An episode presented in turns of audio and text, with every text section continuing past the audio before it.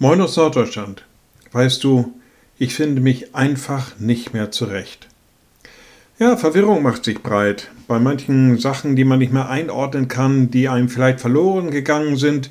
Wir hören das ja auch schon mal von älteren Menschen, dass sie sagen, also in dieser Welt finde ich mich einfach nicht mehr zurecht. Das ist aber kein Vorrecht des Alters. Das geht auch Jüngeren schon mal so, dass man von manchen Dingen so überrascht ist, dass man manche Dinge so schlecht einordnen kann, dass man sich einfach nicht mehr zurechtfindet.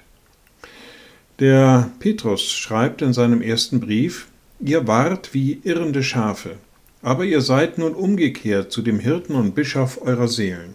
Also da waren auch die, die er anspricht, die so aufgestellt, dass sie sich nicht mehr zurechtfanden. Sie waren, so schreibt er, wie irrende Schafe, wussten nicht mehr ein noch aus, ohne Ziel, ohne Rückhalt, ohne Begleitung, ohne Orientierung. Manchmal wäre das vielleicht für uns auch ganz gut in unserem Leben, dass wir uns nochmal wieder neu orientieren und auf den zugehen, der unser Hirte oder wie sagt er hier, Hirte und Bischof unserer Seelen, Jesus Christus, was er gesagt hat für unser Leben.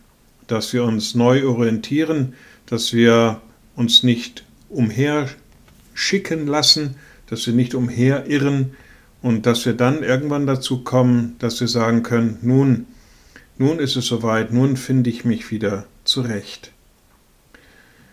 Liebe Schwestern und Brüder, ich lade Sie ein zu einem kurzen Gebet und anschließend zu einem gemeinsamen Vater unser.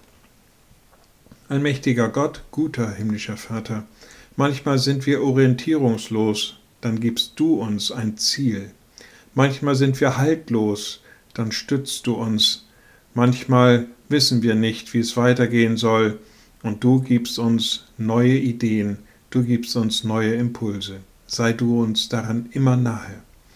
Und wir beten gemeinsam, unser Vater im Himmel, dein Name werde geheiligt, dein Reich komme, dein Wille geschehe wie im Himmel so auf Erden.